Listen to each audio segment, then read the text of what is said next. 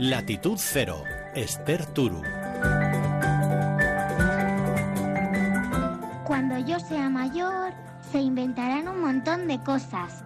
Tendremos un robot que irá a trabajar en nuestro lugar y un chip en el cuerpo que nos permitirá entendernos en cualquier idioma del mundo. Iremos de vacaciones a la Luna, seguro. Y en un futuro me gustaría que las naves espaciales evolucionaran para poder viajar y conocer nuevos planetas. Y también unos coches que vuelen por los aires. Y unos puentes súper, súper grandes que pueden flotar. Eh, a mí me gustaría que se inventara un chip para que tú te hicieses pequeño y... Yo quiero construir eh, un edificio que sea con ladrillos invisibles para que no se vea. A mí lo que me gustaría inventar son unas zapatillas que si te las pones vuelas con ellas. A mí me gustaría inventar un traje que tenga botones para que esté invisible y que vuele. A mí me gustaría correr con unas botas súper rápidas. Que existieran las casas voladoras para no tener que ir viajando en el coche. De momento son deseos, ilusiones, es pura imaginación, pero puede que no falte tanto para ver todo esto convertido en realidad. ¿Cuándo y quién lo llevará a la práctica? Tal vez entre las voces que acabamos de escuchar esté el nuevo Steve Jobs o la nueva Marie Curie. Lo cierto es que ideas como estas, parecidas o alguna tal vez ni siquiera imaginada ahora mismo, nos esperan en el futuro que las generaciones más jóvenes incorporarán con la naturalidad con la que ahora nos subimos a un avión, dejamos que el coche aparque solo o hacemos videollamadas. De esto va este latitud cero, del futuro que ya está aquí y del que, aunque no lo sepamos, está al caer.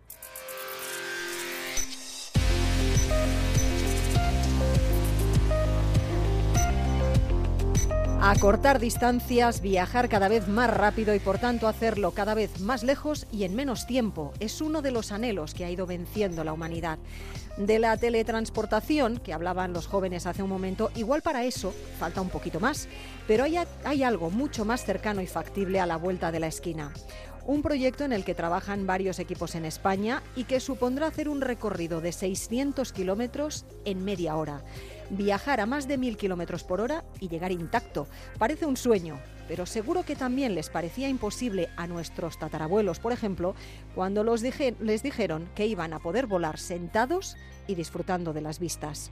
En Cádiz, pisando el proyecto Hyperloop, ha estado nuestro compañero Pedro Pablo González.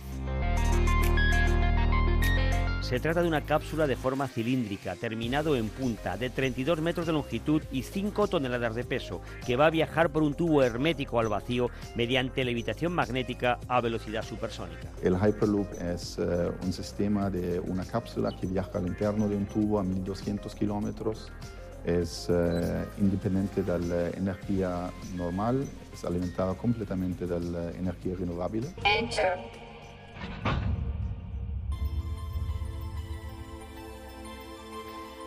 Bill Harbour es el consejero delegado de Hyperloop Transport Technologies, la empresa de Elon Musk que desde California desea extender este futurista medio de transporte a todo el mundo. ¿Cómo te va a cambiar la vida cuando puedes viajar 600, 800 kilómetros en 20, 30 minutos?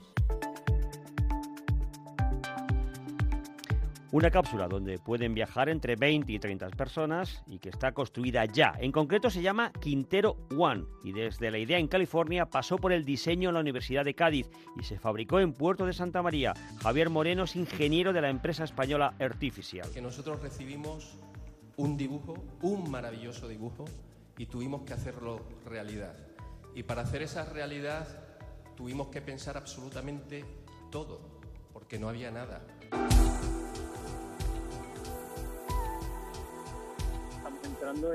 En, nuevos modelos de movilidad que van buscando también mejorar la calidad de vida del ser humano y mejorar la calidad de vida del planeta. Yo creo que esos son los elementos principales que, que pueden marcar la diferencia. Uno, que es la primera cápsula de tamaño real fabricada en el mundo y dos, eh, que tiene de verdad un elemento sostenible. Rafael Contreras es el presidente de Artificial, antigua Carbures, y destacaba en Onda Cero las cualidades de este nuevo sistema de transporte. No hay conductor, no hay seres humanos al mando del mismo, sí en la sala de control, a cientos de kilómetros monitorizándolo todo. Está lleno de sensores y totalmente robotizado. Es un vehículo autónomo, además con lo cual eh, no tiene, no tiene eh, ventana frontal, pero es un auténtico eh, regalo y alguna auténtica posibilidad lo que es el diseño tecnológico. ¿Un futuro lejano? No, una realidad. Esta cápsula está ya en Toulouse. Allí montarán el interior para acomodar pasajeros al gusto de la empresa Hyperloop y el año próximo irá a la península arábiga para sus pruebas y se espera que a finales del 2019 realice viajes ya en Emiratos Árabes y en cinco años pueda ser una realidad en China. También ¿por qué no?, en Europa. Se espera que esté operativo en apenas una década. ¿Se imaginan? Madrid-Barcelona en apenas 30 minutos.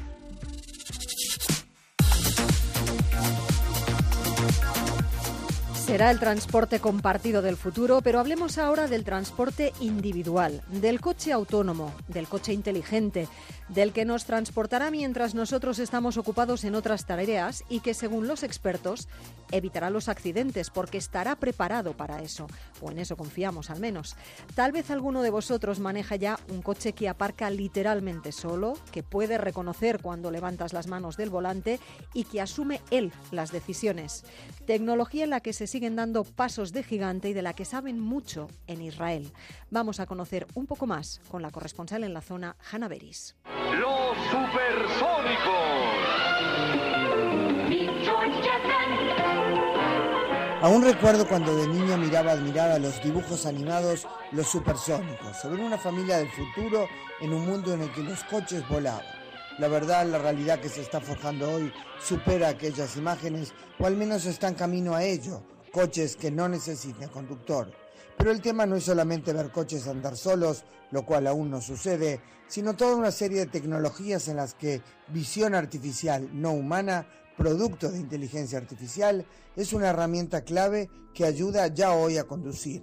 Nos lo explica Ernesto Pesochansky, director para América Latina de la compañía israelí Mobileye, comprada años atrás por Intel, pionera en este tema. Es muy interesante este asunto, ya que aquí en Israel no se fabrican vehículos comerciales y hoy en día hay cerca o más de 500 empresas que se dedican al desarrollo de tecnologías para el mundo automotriz, desde tecnologías para vehículos autónomos, como es el caso de Mobileye, pasando por vehículos conectados, cyber security para el mundo automotriz, sensores, etc. Si tenemos en cuenta esta realidad, es evidente que con estos desarrollos Israel va a ser una punta de lanza para la transformación del transporte del futuro, la forma en que los usaremos, compremos, alquilemos, compartamos, etc. Nuestro entrevistado nos da datos concretos. Hoy en día muere 1.3 millones de personas en el mundo por accidentes. Hay entre 20 y 50 millones de heridos, de los cuales el 50% son peatones. Los costos para los países van entre el 1% y el 3% de su PBI. Evidentemente esto ocurre cuando es el ser humano el que conduce. Entonces, ¿no será mejor cuando sea una computadora? Se pregunta la que esté a cargo gracias al desarrollo de la inteligencia artificial. Una vez que el ser humano salga de la ecuación de la conducción, entonces se van a poder salvar cerca del 90% de los muertos. Esto es lo que se desarrolla aquí. Los vehículos autónomos no son solamente para cambiar el transporte del futuro, es también para salvar vidas humanas y muchos de los heridos que hay por causa de la conducción humana. La pregunta es cómo se logra todo esto, cuál es el desafío. Ernesto Pesochansky lo explica a onda cero y al mismo tiempo es cauteloso. Para esto se desarrollan sensores que puedan ver todo lo que hay alrededor del vehículo, mapas de muy alta precisión para la correcta y precisa localización del vehículo y plan de viaje, e inteligencia artificial para que pueda tomar decisiones casi humanas al saber que habrá un largo periodo de tiempo en donde se verán vehículos conducidos por humanos y computadoras al mismo tiempo. Es muy difícil poder predecir que no van a haber accidentes de tránsito, aunque el objetivo es asegurar que el vehículo autónomo nunca sea el causante de la colisión. Si de computadoras se trata, nos preguntamos cuáles son los criterios a determinar, o sea, las órdenes que quien desarrolla las tecnologías, seres humanos, impartan a la computadora que eventualmente los sustituya. Eso en Mobileye lo tienen clarísimo. Hay leyes que hay que desarrollar, compañías de seguros que tendrán que adaptarse a los nuevos tiempos, etc. La prioridad del vehículo autónomo es que éste nunca sea el causante de la colisión. No podemos predecir que hará un conductor humano, pero sí tenemos que asegurarnos que el vehículo autónomo nunca será el causante de los accidentes. En Israel se sigue trabajando intensamente en este campo y el futuro que ya está aquí probablemente nos depare más sorpresas.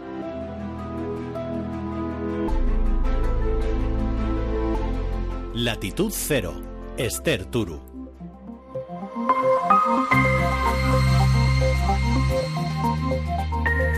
Más allá de la movilidad, de los desplazamientos, ¿cómo cambiará el espacio en el que vivamos?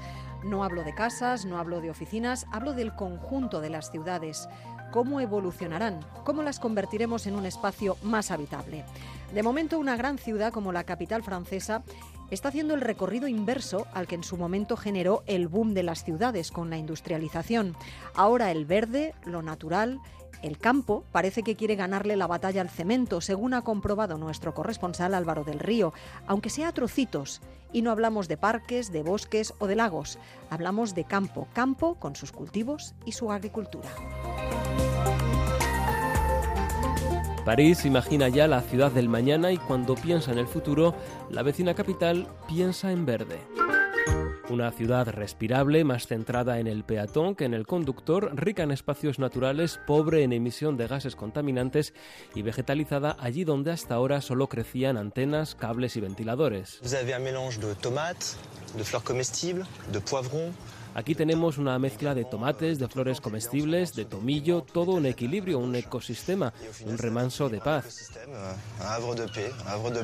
Un remanso de paz en pleno corazón de París, en el tejado de unas célebres galerías comerciales frente a la ópera, donde hoy se cultivan hortalizas, hierbas aromáticas, frutos rojos y hasta una tonelada de frambuesas al año. Joan Hubert, biólogo de formación, fue uno de los primeros, un pionero, en convertir las alturas de la capital en jardines suspendidos a la conquista de un espacio bajo el cielo hasta ahora algo olvidado.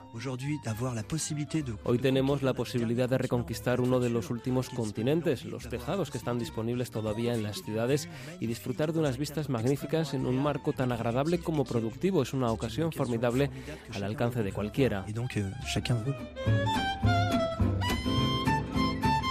En 2015 creaba el primer huerto urbano en la cima de las galerías Lafayette sin necesidad de tierra, desarrollando sus plantaciones gracias a una perfeccionada tecnología verde.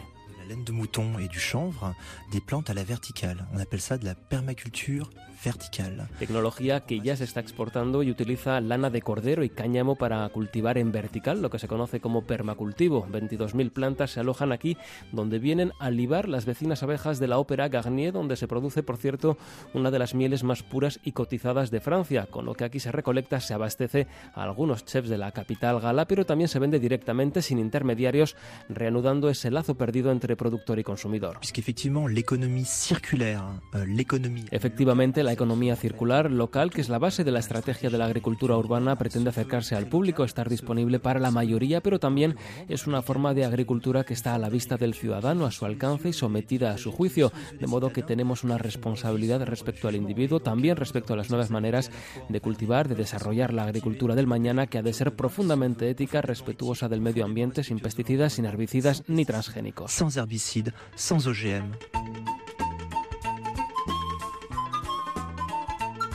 En solo dos años, Joan ya ha colonizado y reverdecido 9.000 metros cuadrados de tejados y fachadas parisienses, pero el futuro de la agricultura urbana no solo está en las alturas. Euh, le moins 2 du, du parking Raymond Queneau. En el sótano de un parking del distrito 18 de París se encuentra la caverna. Allí, alojada entre bloques de paja y salvado de trigo, crecen diferentes variedades de champiñones, de setas y también de endivias. Lo cuenta Teo Sompaña, uno de los promotores de este tipo de agricultura subterránea totalmente ecológica. Et l'avantage le- d'être en sous-sol, c'est que on a un site clos, La ventaja de estar en un sitio cerrado es que podemos jugar con los diferentes parámetros del cultivo y la posibilidad de cultivar todo el año. La idea es extender su plantación a los 8.000 metros del parking y asociarse a otras empresas para convertir lo que de momento es solo un proyecto agrícola en una plataforma logística con productos frescos de elaboración artesanal como quesos o cerveza local de circuito corto distribuidos ecológicamente en bicicleta y con cero huella de carbono. Euh, distribuer les produits de manière écologique.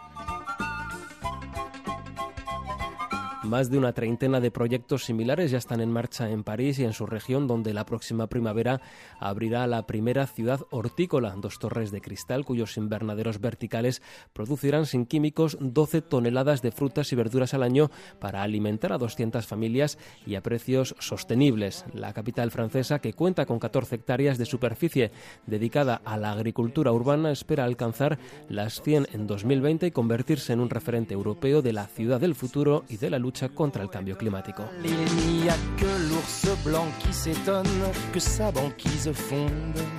Quizás sorprenda hablar de Hyperloop y de satélites al espacio que complementarán a la Luna y de impresoras 3D que nos permitirán generar en casa muebles y comida. Quizás sorprenda, digo, después de todo esto, nuestra próxima historia. Latitud Cero, Esther Turu.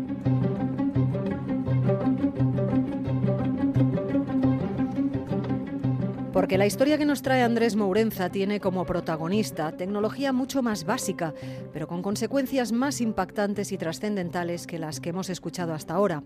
Garantizan ni más ni menos que la supervivencia. Tecnología puesta al servicio de pueblos donde la vida está en juego a cada paso y donde recuperar terrenos para ganado y pastoreo es imprescindible.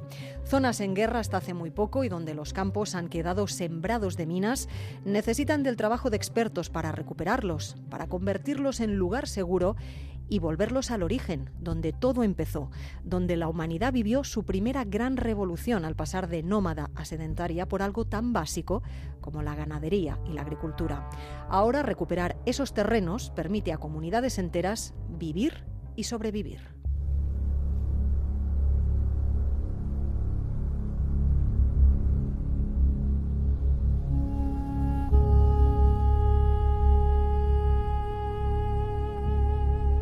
En el Cáucaso Sur, en la región del Nagorno-Karabaj, un territorio en disputa entre Armenia y Azerbaiyán.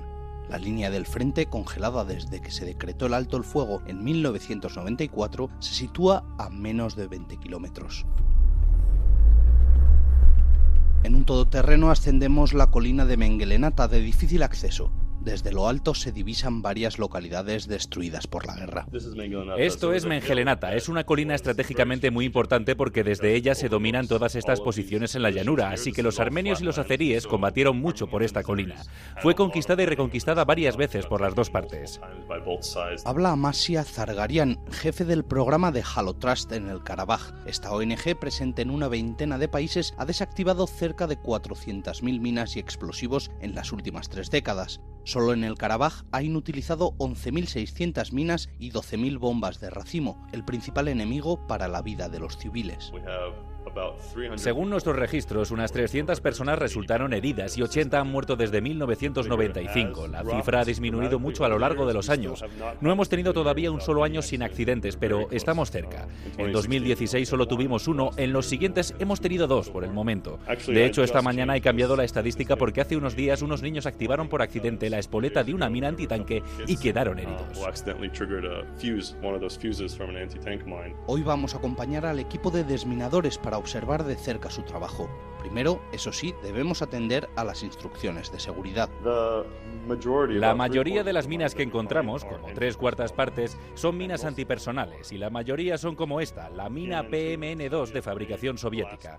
Es la más común, es muy simple, la pisas y estalla. No requiere mucha presión, cualquiera que pase sobre ella la activará.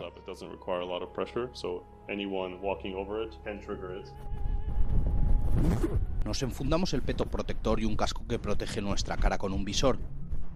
Araik Markarian, jefe del equipo de desminadores en Mengelenata, nos hace una última advertencia.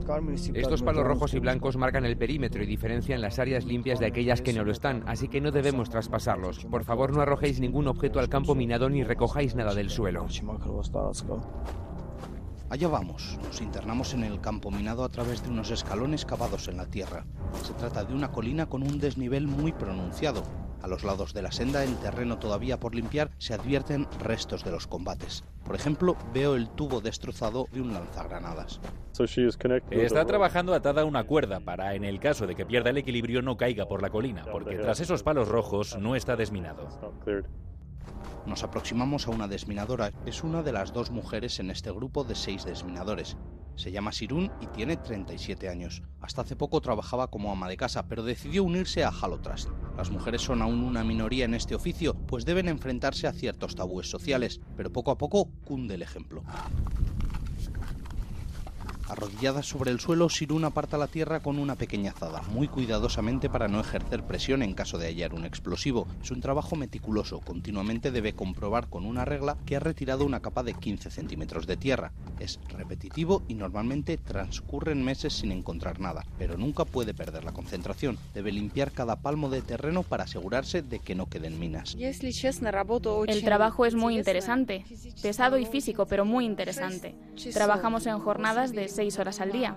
Tengo tres hijos, aún son demasiado jóvenes, pero saben cuál es mi trabajo.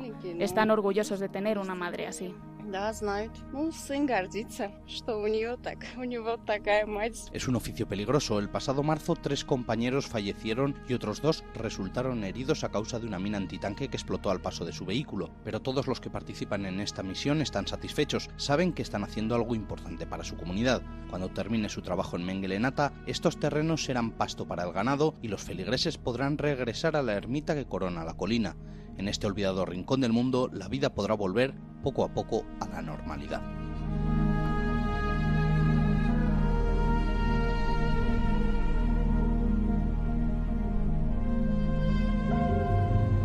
Latitud Cero, Esther Turu.